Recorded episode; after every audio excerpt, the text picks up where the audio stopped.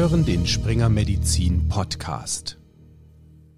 Hallo und schön, dass Sie wieder zuhören. An dieser Stelle eine Triggerwarnung. Wir sprechen in dieser Folge über Sterbewünsche und Suizid.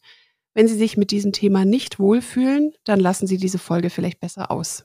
Falls Sie Unterstützung oder Informationen dazu suchen, finden Sie in den Shownotes Anlaufstellen und Telefonnummern aufgelistet. In dieser Folge der ZFA Talks geht es um die Frage, wie Hausärztinnen und Hausärzte damit umgehen können, wenn Patientinnen und Patienten den Wunsch nach assistiertem Suizid oder auch Sterbewünsche oder Suizidgedanken äußern. Ein aktueller Anlass, um sich mit diesem Thema zu beschäftigen, ist auch die bisher unklare rechtliche Gemengelage, die seit Februar 2020 in Deutschland herrscht. Das Bundesverfassungsgericht hat damals zur gewerblichen Suizidassistenz ein Urteil gefasst. Auch das wollen wir kurz einordnen und die rechtlichen Rahmenbedingungen klären. Diese Folge soll also Grundlagen und Hintergründe zum Thema erklären, auch Hilfestellungen zum Umgang in der Praxis geben und auch zur eigenen Haltung zu diesem Thema. Aber sie gibt eben keine Anleitung, wie assistierter Suizid dann letztendlich erfolgen kann. Das schon mal vorneweg, dass Sie, liebe Hörerinnen und Hörer, wissen, was Sie erwartet und was eben auch nicht.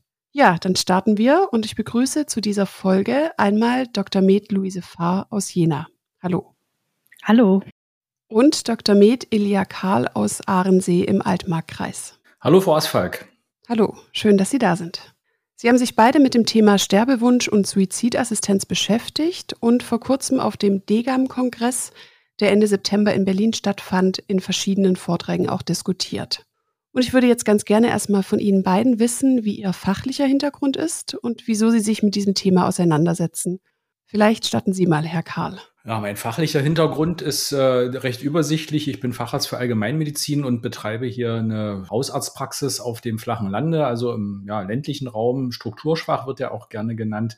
Und äh, vor Jahren hat mich mal eine Kollegin mit einer sehr ausgefeilten Argumentationen darauf gebracht, dass ich mich doch mal mit Ethik beschäftigen könnte. Ich hielt das bis dahin immer für ja was ziemlich trockenes, verkopftes und äh, habe mir dann aber doch irgendwann vorgenommen, das möchte ich mal für mich vertiefen und habe da eine Weiterbildung zum Ethikberater im Gesundheitswesen gemacht nach den nach dem Curriculum der Akademie für Ethik in der Medizin die Beschäftigung mit dem Thema Suizidassistenz kam auch im Rahmen eines DGAM-Kongresses. Es war der in Lübeck 2021 als wir uns zusammen mit den Kolleginnen Sandra Blumenthal und Claudia Kahle Gedanken gemacht haben, müssen wir jetzt irgendwie reagieren auf das zurückliegende Bundesverfassungsgerichtsurteil, das ja das Verbot der geschäftsmäßigen Suizid Assistenz aufgehoben hat. Und äh, daraus entstand dann eine kleine Arbeitsgruppe bei der DGAM und wir beschäftigen uns damit einmal inhaltlich, worum geht's da, worauf müssen wir uns vorbereiten und auch zum anderen, wie bringen wir dieses Wissen, diese Erkenntnis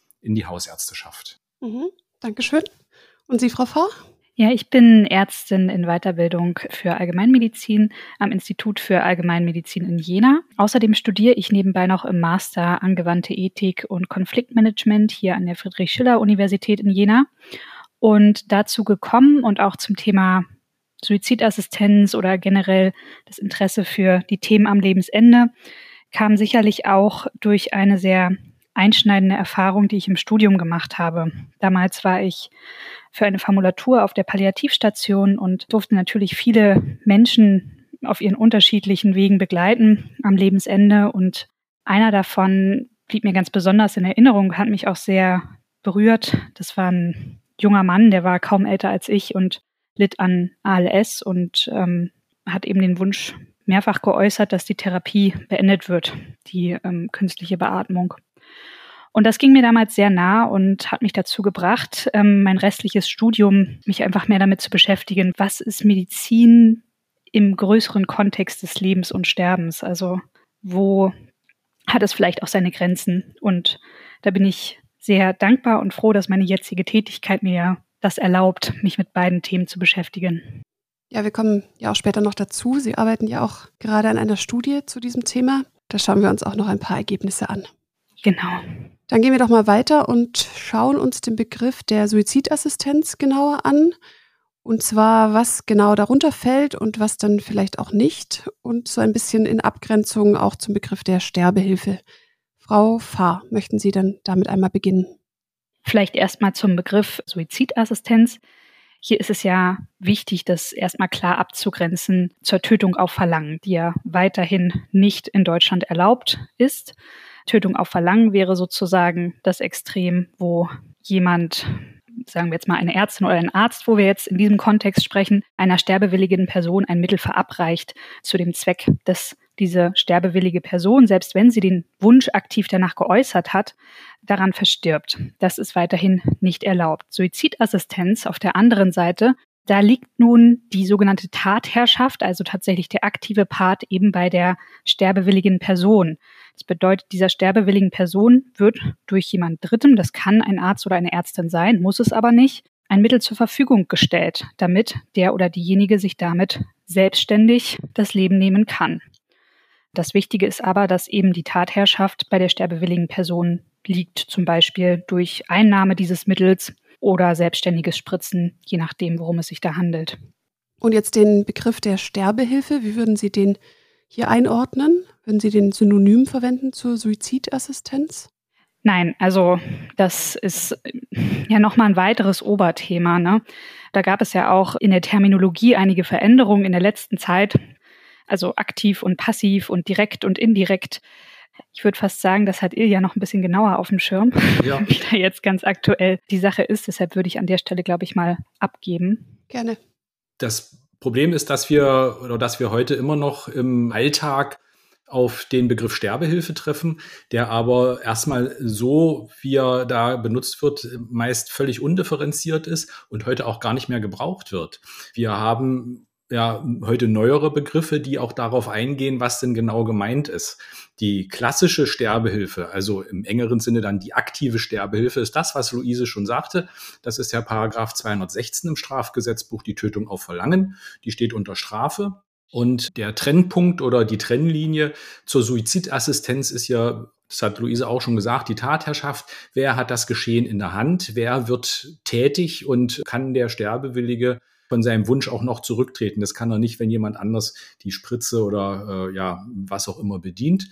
Wir haben bei der Sterbehilfe auch noch die Variante, dass wir auf Behandlungen verzichten können, mhm. wenn der Patient zum Beispiel diese ablehnt oder aber wenn die gar nicht mehr indiziert ist, würden wir heute als Therapiezieländerung oder als Therapieabbruch bezeichnen oder das war früher die passive Sterbehilfe. Und dann gibt es auch noch die indirekte Sterbehilfe. Das ist, wenn man medizinische Maßnahmen durchführt, Interventionen, zum Beispiel Schmerzmittel oder Beruhigungsmittel verabreicht, in deren Folge der Patient quasi als unerwünschtem Nebeneffekt zu Tode kommt oder verstirbt. Also die Juristen sagen da nicht intendierte Nebenfolge, das war also nicht beabsichtigt. Hier geht es also tatsächlich darum, welche Intention hat der Behandler? Möchte er den Tod erreichen? Ist der Tod das Ziel? Dann sind wir hier bei der Sterbehilfe, bei der aktiven. Ist der Tod nicht das Ziel, sondern die Beschwerdelinderung und das, das Ableben des Patienten quasi nur eine Nebenerscheinung, eine Nebenfolge, dann wäre das eine indirekte Sterbehilfe und dann eben noch die aktive Sterbehilfe, die darauf abzielt, dass irgendjemand, ob das ein Arzt ist oder wer anders, ein todbringendes Mittel verabreicht mit dem erklärten Ziel und mit der Absicht, dass der Patient oder der Sterbewillige daran verstirbt, das ist strafbar. Die anderen, die passive Sterbehilfe und die indirekte Sterbehilfe sind dagegen nicht strafbar und waren es auch nicht. Wir haben ja in der medialen Berichterstattung häufig, dass äh, das Suizidhilfeverbot durch das Bundesverfassungsgericht aufgehoben wurde. Das stimmt so nicht. Suizidassistenz war in Deutschland noch nie verboten. Was äh, das Bundesverfassungsgericht aufgehoben hat, äh, für nichtig erklärt hat, war der Paragraph 217, der eine geschäftsmäßige Suizidassistenz verbieten wollte.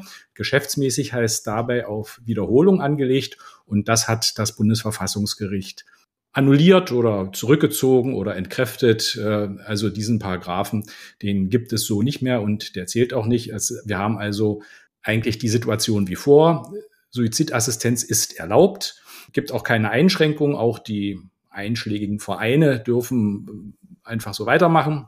Und äh, Suizidassistenz ist weder strafbar noch sonst irgendwie geregelt. Das kann man natürlich auch als Mangel auffassen, dass es hier keine Regeln gibt. Das, da wäre ich schon eher dafür. Im Großen und Ganzen muss man aber sagen, ginge es bei dem Bundesverfassungsgerichtsurteil ganz primär darum, ein Verbot der geschäftsmäßigen Suizidassistenz aufzuheben.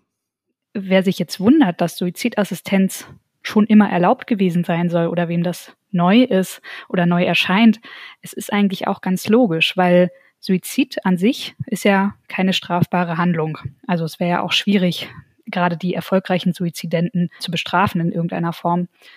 Und dementsprechend kann auch die Beihilfe zu einer nicht strafbaren Tat ja schlecht strafbar sein. Von daher war der Punkt schon immer nicht strafbar in Deutschland. Ja, vielen Dank für die Veranschaulichung. Okay, ich würde sagen, die rechtlichen Hintergründe und die Begrifflichkeiten haben wir erstmal geklärt.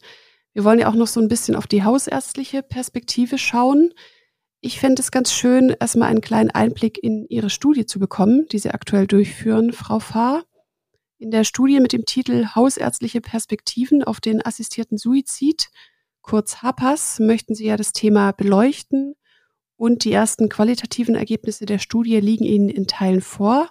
Womit sind denn Hausärztinnen und Hausärzte im Zusammenhang mit dem Thema ärztliche Suizidhilfe konfrontiert? Ja, also ich habe im qualitativen Teil Interviews geführt mit Hausärztinnen und Hausärzten, die aktuell in Deutschland praktizieren oder vor nicht allzu langer Zeit praktiziert haben und habe die gefragt nach ihren Erfahrungen, nach ihren Einstellungen, aber auch nach den Hürden, die sie wahrgenommen haben oder antizipieren und möglichen Lösungsvorschlägen, die sie dafür sehen würden.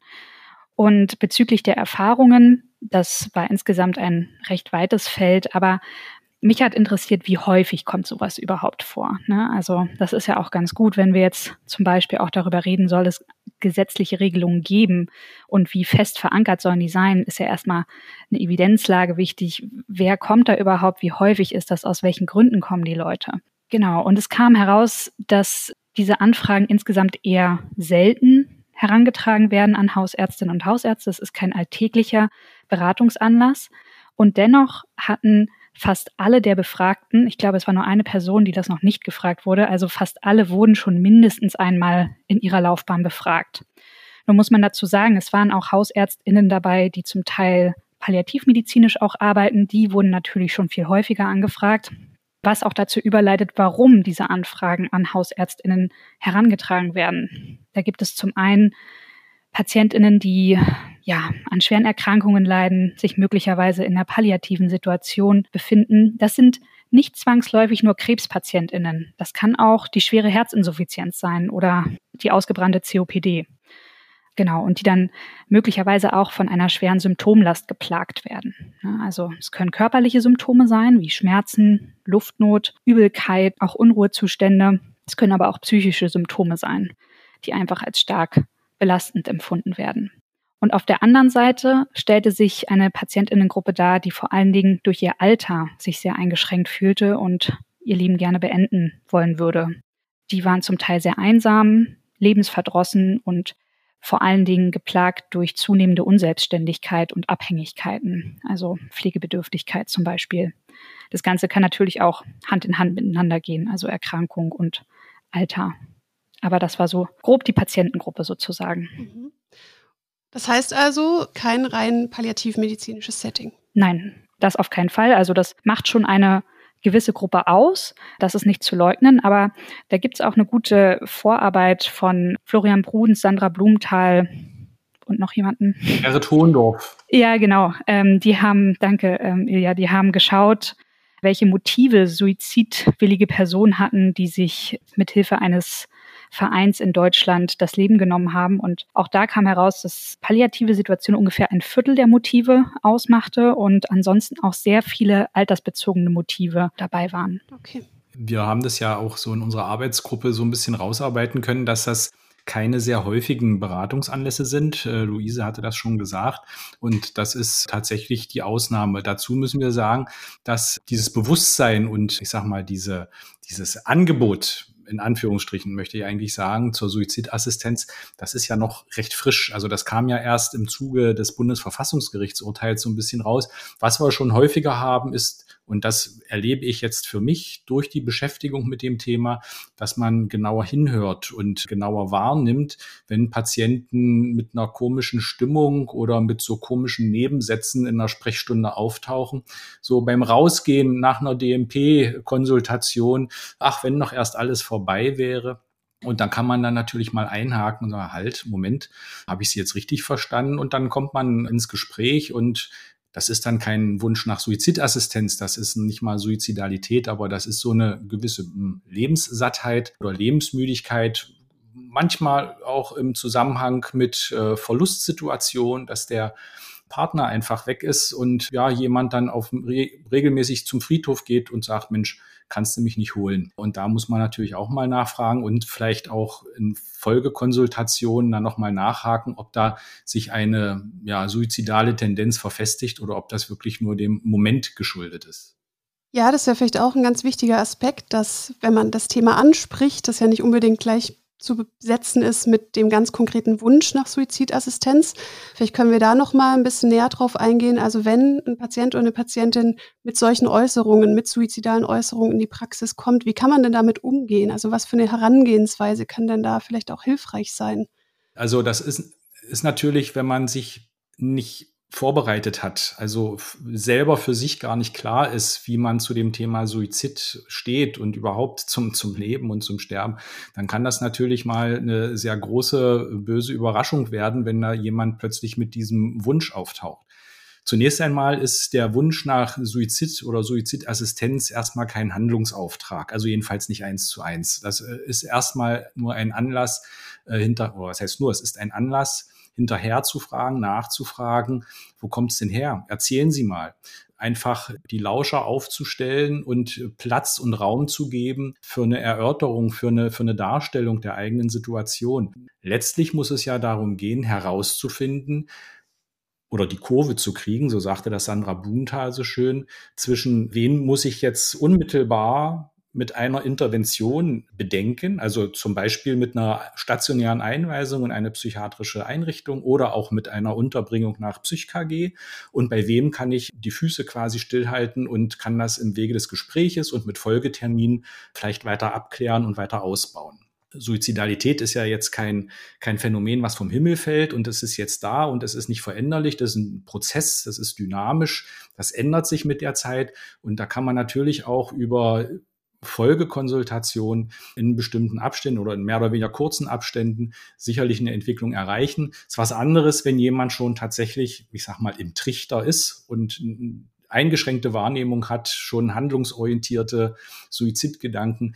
Da muss ich ganz anders handeln. Also das erste ist erstmal kommen lassen mit seinen Ausführungen und das zweite ist ganz schnell die Kurve kriegen. Muss ich da jetzt intervenieren? Muss ich da jetzt was tun, um einen Suizid möglicherweise im Zuge einer psychischen Erkrankung zu verhindern? Oder kann ich das durch Anbindung an die Praxis, durch Beziehung, durch Gespräche hier in der Praxis weiter klären? Was Sie ja angesprochen haben, ist ja die eigene Haltung. Wieso ist es denn so wichtig zu wissen, was ist meine ganz persönliche, jetzt abseits von der Arztrolle, meine ganz persönliche Einstellung zu dem Thema? Ja, also ich denke, es liegt auf der Hand, dass das Thema einfach an die Substanz geht. Deshalb äh, machen wir auch diesen Podcast hier heute, weil das einfach ein so tiefgreifendes Thema ist. Und das äh, trifft uns als Ärztinnen und Ärzte dann ja auf, auf so vielen Ebenen. Wir sind natürlich in unserer Rolle als Ärztin und als Arzt da, die irgendwie ja auch Respektpersonen sind oder oder ExpertInnen oder BegleiterInnen auf jeden Fall ja für dieses medizinische System irgendwie stehen. Aber auf der anderen Seite sind wir eben auch Privatpersonen und auch da beschäftigt uns das Thema Leben und Tod natürlich in einer ganz individuellen Art und Weise. Und dann sind wir noch viel, viel mehr darüber hinaus. Möglicherweise sind wir mit dem Patienten, der uns da gegenüber sitzt, auch privat befreundet. Vielleicht ist es auch meine Cousine. Also es gibt so viele Rollen. Und in jeder Konsultation schwingen wir ja auch mit und unsere Haltungen und, und Einstellungen, die geprägt sind von eben diesen Beziehungen, von Erfahrungen, von unseren Werten, die wir mitbringen. Ähm, da kann auch eine religiöse Kultivierung dahinter stecken, da kann alles Mögliche, halt wie wir groß geworden sind. Und all das transportieren wir, verbal oder nonverbal. Und ähm, ich denke, davon wird auch ganz viel wahrgenommen von unserem Gegenüber. Und gerade in der Situation, wo es jetzt darum geht, jemand möchte sich das Leben nehmen, das kann ja durchaus tricky werden, weil man im Gegenüber, im professionellen Gegenüber, also der Ärzten oder dem Arzt, vielleicht auch nach Bestätigung sucht oder nach irgendwie einer Meinung, professionellen Einschätzung.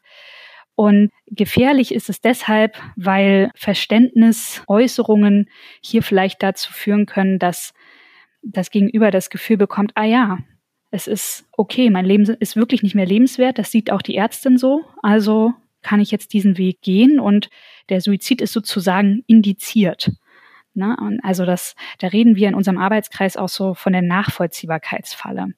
Und wenn man sich da eben nicht reflektiert hat und sich nie Gedanken gemacht hat über die eigene Haltung, dann kann es einfach schnell passieren, dass man da mitschwingt im Gespräch und auch sagt, ja, ich kann das verstehen und rüberbringt oder das Gegenüber es so auffasst wie, ja, es ist wirklich dran, es ist verständlich, es ist logisch, dass ich mir das Leben nehmen möchte.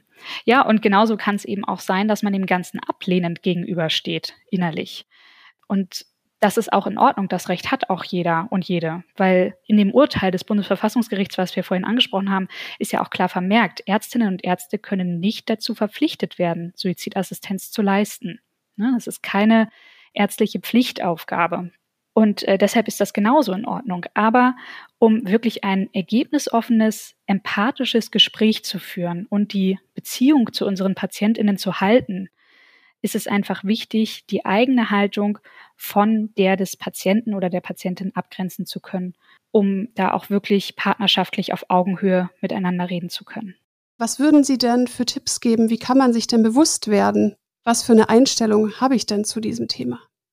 Ja, das ist natürlich jetzt nicht von heute auf morgen oder von jetzt auf gleich herausfindbar und sicherlich auch ein Prozess, der auch häufig davon abhängt, was für Erfahrungen habe ich denn da schon gemacht oder wie konfrontiert mich dieses Thema aktuell. Und erstmal, glaube ich, ist es wichtig wahrzunehmen, jeder von uns hat eine Haltung, teilweise eben auch unbewusst oder häufig wahrscheinlich unbewusst. Und wenn man die Zeit hat, also wenn man zum Beispiel zwischen zwei Konsultationen steht, mit einer Patientin, mit einem Patienten äh, mit Sterbewunsch, dann würde ich das schon nutzen, wenn man die Möglichkeit hat, sich auszutauschen mit KollegInnen. Das können aber auch mit Freundinnen, Freunden, mit Familie sein, mit denen man einfach gut über das Thema reden kann. Und das muss gar nicht der konkrete Fall sein, sondern das Ganze einfach mal für sich aufzuarbeiten, wie stehe ich zu Leben und Tod, wie stehe ich dazu, wenn sich jemand das Leben nehmen möchte, wenn jemand aktiv sein eigenes Leben beenden möchte, obwohl es, ich sage jetzt mal, medizinisch sozusagen noch nicht dran wäre. Also wenn jemand eigentlich noch weiterleben könnte und sich da ein bisschen zu hinterfragen. Wenn jetzt jemand religiös stark geprägt ist, dann kann es auch helfen, da jemand Geistlichen aufzusuchen, um da mal drüber zu reden. Man kann das Ganze aber auch einfach für sich machen im, ich sag mal, stillen Kämmerlein, wenn man jetzt nicht so der gesprächige Typ ist oder gerade nicht weiß, wie man ansprechen soll, zum Beispiel indem man schreibt, also reflektierend schreibt. Und natürlich kann man das auch an dem konkreten Fall üben, indem man sich fragt, okay, was war denn mein initiales, ich sag mal, moralisches Bauchgefühl, als diese Anfrage an mich herangetragen wurde? Wie war meine, meine erste Reaktion? War die ablehnend? War die verständnisvoll? Hat die sich im Laufe des Gesprächs verändert? Und wenn ja, was waren die ausschlaggebenden Punkte? Oder dass man das dann eben in Gedanken weiterspielt. Okay, wenn ich, wenn ich jetzt sagen würde, ich mache da mit, klar, ich habe keine Kristallkugel, aber wie würde ich mir vorstellen, wie das weiter abläuft, wie ich mich dabei fühle, wie ich im Nachhinein damit umgehe und klarkomme? Ähm, an diesem Punkt fände ich es auch nochmal ganz spannend, etwas tiefer in den Beschluss des Bundesverfassungsgerichts einzutauchen. Es ist ja auch für den Umgang mit diesem Thema in der Praxis eventuell hilfreich. Und auch wenn man eben so nachdenkt über diese Trennung zwischen der eigenen Meinung und den Wünschen der über Suizid sprechenden Person. Das Bundesverfassungsgericht hat in seinem Urteil zur Suizidassistenz ja genauer definiert, was eine frei verantwortliche Suizidentscheidung denn eigentlich bedeutet und was für hm, Voraussetzungen dafür gegeben sein müssen. Können Sie das nochmal kurz aufschlüsseln, Herr Karl? In meiner Beschäftigung äh, mit dem Urteil des Bundesverfassungsgerichtes und mit der ganzen Frage Suizidassistenz bin ich natürlich irgendwann auf den Begriff der Freiverantwortlichkeit gestoßen, musste dann aber feststellen, dass der im juristischen Sprachraum schon sehr viel länger gebraucht wird, als jetzt im ethischen oder als das Bundesverfassungsgerichtsurteil nahelegen würde. Mhm. Freiverantwortlichkeit ist quasi die juristische Dimension der Patientenautonomie und des Prinzips des Respekts vor der Patientenautonomie. So ganz grob, also man, das kann man jetzt in, in, kurzen, wenigen Sätzen eigentlich nicht sagen, was das Bundesverfassungsgericht äh, alles äh, zur Klärung der Freiverantwortlichkeit gesagt hat. Aber zum einen geht es da um die Fähigkeit zur freien, von akuter psychischer Störung unbeeinflussten Entscheidung. Da wird auch schon deutlich, dass die psychische Störung an sich die Freiverantwortlichkeit noch gar nicht in Frage stellt. Man muss also auf zwei Ebenen prüfen. Gibt es eine psychische Störung? Und wenn ja, ist die geeignet, die Freiverantwortlichkeit, die Entscheidungsfähigkeit des Patienten zu beeinträchtigen? Dann müssen im Weiteren alle entscheidungserheblichen Gesichtspunkte bekannt sein, die zu diesem Suizidwunsch äh, führen und auch die Konsequenzen, die das hat. Das kann man sich so vorstellen wie bei einer Aufklärung vor einem medizinischen Eingriff, wo man ja auch über das Für und Wider äh, aufgeklärt wird, wo klar gemacht werden muss, was passiert, wenn wir diesen Eingriff unternehmen, was kann alles passieren, ohne dass wir es wollen, was passiert, wenn wir den Eingriff nicht unternehmen. Also es geht auch darum, Handlungsalternativen aufzutun. Es darf so das Bundesverfassungsgericht keine Einflussnahme oder keinen Druck von außen äh, ausgeübt werden. Das kann man sich im Prinzip immer schlecht vorstellen. Es wird so explizit wahrscheinlich auch nur selten eine Rolle spielen, aber so die Sorge vor einer unkontrollierbaren Pflegesituation oder vor einer äh, schlechten Pflegesituation kann natürlich eben auch ein Druck von außen sein, der da besteht und die Entscheidung zum Suizid befeuert. Und dass die zwei, ja, griffigen Faktoren ist einmal die Dauerhaftigkeit. Darauf zielten ja auch die, die Fristsetzungen in den Gesetzesvorhaben im Bundestag ab, die ganz unterschiedlich waren von zwei Wochen bis zu einem Vierteljahr. Da wird auch die Schwierigkeit deutlich, wie lange will man denn zuschauen oder wann ist denn bewiesen, dass ein äh, Suizidwunsch dauerhaft ist? Ist das nach zwei Wochen so, nach zwei Monaten oder nach einem halben Jahr? Da gibt's kaum sinnvolle Anhaltspunkte und das wird wahrscheinlich auch einer gewissen individuellen Schwankungsbreite unterliegen und eine innere Festigkeit. Das heißt, wie überzeugt ist der Sterbewillige tatsächlich von seinem Sterbewunsch und davon eben von der Welt verschwinden zu wollen? Das muss man tatsächlich prüfen. Und äh, das muss auch letztlich irgendwo im Gespräch alles mal so hinterfragt und beleuchtet werden, um zu schauen, haben wir hier einen frei verantwortlichen Sterbewunsch oder haben wir hier eben keinen frei verantwortlichen Sterbewunsch? Und da muss man auch sagen, ist der Sterbewunsch nicht frei verantwortlich, dann wäre eine Assistenz dabei eben auch eine Straftat, nämlich äh, unter Umständen durch Unterlassung. Und das ist sicherlich keine Domäne der hausärztlichen Versorgung, bis ins Detail die Freiverantwortlichkeit festzustellen. Deswegen wäre, wie in den verschiedenen Gesetzesentwürfen oder Gesetzesinitiativen äh, auch vermerkt, das ist sicherlich ganz hilfreich, wenn wir da noch Psychiater und vielleicht auch noch Beratungsstellen dazu bekommen, die dabei helfen, können, die Freiverantwortlichkeit des Sterbewunsches abzuklopfen. Das ist auch ein Kritikpunkt, den ich persönlich an den, äh, an den Suizidhilfsorganisationen habe, mal abgesehen davon, dass es ja auch vierstellige Beträge kostet, wenn man dort eine Suizidhilfe in Anspruch nimmt. Die äußern sich zwar dahingehend, dass sie die Freiverantwortlichkeit eingehend prüfen, aber so ein, so ein richtigen Standard, so richtig transparent und so richtig glaubhaft in jedem Fall, das kann man letztlich nicht nachvollziehen. Da hätte ich so meine Fragen, ob das immer so klappt. Und von daher sind diese Vereine für mich jetzt auch nicht unbedingt eine Option, die ich dem Patienten nennen würde, wenn er sich das Leben nehmen will. Ich fände es, glaube ich, noch ganz spannend, so ein bisschen zum Abschluss nochmal in die Studie zu schauen. Sie hatten ja auch gefragt, was sich denn Hausärztinnen und Hausärzte, also die, die Sie befragt hatten, was sie sich denn wünschen bei diesem Thema, weil ich glaube, wir merken jetzt, es gibt ganz viele offene Fragen. Es gibt kein, ich sag mal, Grundrezept, kein Grundvorgehen. Es gibt ja auch noch keine Handlungsanweisungen, Leitlinien oder so. Ja, was sind die Wünsche und vielleicht auch die Forderungen, die da aufkamen? Ja, die Wünsche oder Erfordernisse, die gesehen werden, die waren wirklich wahnsinnig breit gestreut, sodass ich hier nur eine ganz kleine Auswahl präsentieren kann. Aber eine Gruppe von Vorschlägen, die rankte sich natürlich ums Recht. Und da gab es einige, die sich schon gewünscht haben, ja, bitte möglichst klar und möglichst bindend. Und eine andere Gruppe argumentierte genau dagegen und sagte, nein, das sind alles so individuelle Fälle, die müssen wir auch individuell klären können. Und das kann man nicht verklausulieren.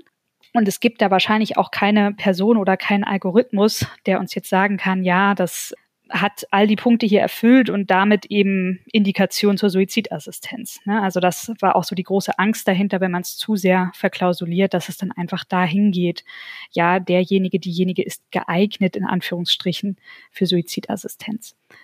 Was auch recht häufig kam, auch im Rahmen der rechtlichen Regelung, war, dass wir eine Anpassung des BTM-Gesetzes bräuchten. Denn aktuell steht ja die große Frage im Raum, wenn ja, wie? Also womit?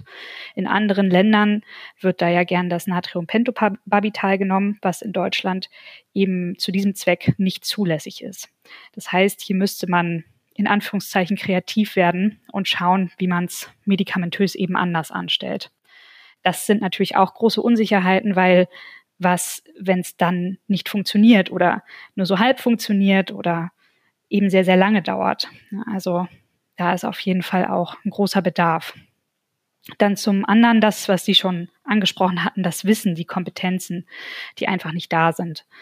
also da wurde sich auch gewünscht, ähm, dass es Fortbildungen gibt, dass es möglicherweise auch Leitlinien oder Handlungsanweisungen gibt, eben weil man nicht tagtäglich mit diesem Fall konfrontiert ist und dann natürlich auch gerne richtig vorgehen möchte. Also rechtlich sicher, aber eben auch fachlich richtig und nichts übersehen möchte, weil es eben eine so unumkehrbare Entscheidung ist, die man da eben mitträgt oder auch nicht. Ja, also, dass man da wirklich was auf dem Teller hat, wo man sieht, okay, daran, daran, daran muss ich denken, das muss ausgeschlossen sein, das muss ich probiert haben. Genau. Wurden da denn auch Wünsche geäußert in Richtung der Suizidprävention? Es ist ja auch ein Punkt in dieser Debatte, dass neben dem Zugang zu einem assistierten Suizid ja auch der Zugang zu präventiven und therapeutischen Maßnahmen erleichtert werden sollte. Es ist ja beispielsweise im ländlichen Raum oft ein Problem, dass der Zugang zu Psychotherapien zum Beispiel gar nicht so einfach möglich ist.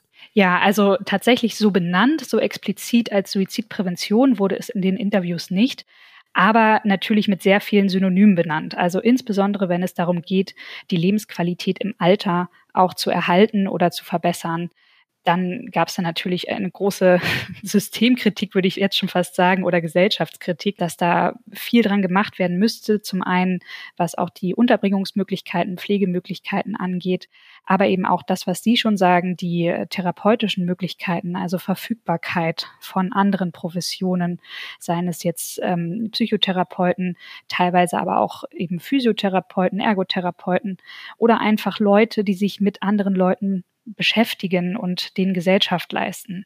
Dass da einfach sehr viel Bedarf gesehen wird, wo wir jetzt aber einfach auch schon in ja, gesellschaftliche und soziale Fragen kommen. Also wo ist das Leben lebenswert? Was macht das Leben lebenswert? Ja, dann vielen Dank. Gibt es denn noch was, was Sie gerne sagen möchten, ergänzen möchten? Aus der Studie gibt es natürlich noch ganz, ganz viel zu berichten, aber das würde ich den Rahmen absolut sprengen. Ich habe probiert, die wichtigsten Punkte des Vortrags wiederzugeben. Alles klar. Ja, Herr Karl.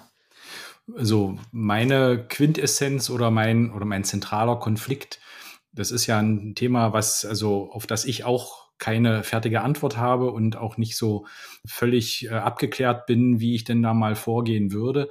Aber was so der zentrale Konflikt ist, bei einer wirklich frei verantwortlichen Suizidentscheidung gilt ja auch, dass die ärztliche Tätigkeit auf die Ermöglichung von Patientenautonomie und Respekt von Patientenautonomie abzielt. Das heißt, wir müssten das also mindestens respektieren, dass der Patient das möchte. Das kollidiert aber im Einzelfall eben auch mal mit unseren Vorstellungen vom Leben und vom Tod und mit dem, was wir so in unserem medizinischen Werden als Ärztinnen so an, an Werten und an Gedanken nahegebracht bekommen haben. Also das ist wirklich eine ganz schwierige Entscheidung und dem wollen wir dann vielleicht auch mit unserer Handlungsempfehlung so ein bisschen Entlastung verschaffen. Es bleibt aber eine schwierige Situation. Klar kann die äh, Suizidassistenz quasi eine Hilfe sein, Patientenautonomie umzusetzen und durchzusetzen. Aber das kann eben für denjenigen, der es dann macht, auch schwierig sein. Und wir können überhaupt nicht sagen, was die Suizidassistenz mit dem Suizidassistenten macht. Das ist auch noch eine offene Frage. Und wir können auch nicht sagen, was genau passiert, wenn man jetzt sagt, ich mache bei dem einen oder anderen Patienten die Suizidassistenz eben nicht. Ich begleite ihn nicht. Was macht er dann? Und äh, wie wirkt das auf mich zurück? es gäbe da schon noch ganz viel zu forschen, was natürlich naturgemäß oder naturgemäß ein bisschen schwierig ist, wenn es um ein Thema geht, das davon ausgeht, dass da einer verstirbt. Also den kann man ja dann auch nicht mehr fragen, ob das alles richtig und gut war.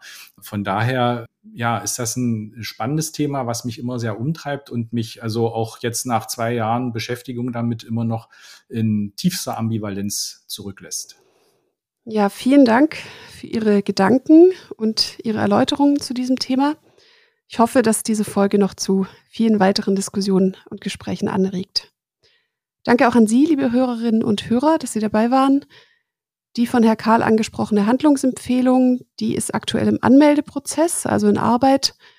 Und wie Herr Karl berichtet hat, müssen wir uns aber noch ein bisschen gedulden bis zum nächsten Frühjahr auf jeden Fall. In den Shownotes finden Sie aber noch einiges an Lesestoff, verschiedene Stellungnahmen zum Thema und auch Übersichtsarbeiten, die beispielsweise die Begrifflichkeiten aufschlüsseln oder die Gesetzesvorhaben einordnen und auch Informationen zu den Studien. Hier auch nochmal der Hinweis auf die zu Beginn angesprochenen Links zu Anlaufstellen, wenn Sie Gesprächsbedarf zu diesem Thema haben. Die ZFA Talks sind eine Kooperation der Deutschen Gesellschaft für Allgemeinmedizin und Familienmedizin und dem Springer Medizin Podcast. Die nächste Folge der Reihe dreht sich dann um das Thema Tabakentwöhnung. Bis dahin wünsche ich Ihnen eine gute Zeit. Tschüss. Die in diesem Podcast vermittelten Inhalte unterliegen dem wissenschaftlichen Wandel des Faches und erheben nicht den Anspruch auf Vollständigkeit. Sie können weder als Grundlage für eine Diagnosestellung noch für den Beginn, die Änderung oder die Beendigung der Therapie einer Erkrankung herangezogen werden. Sie ersetzen in keinem Fall eine persönliche ärztliche Beratung.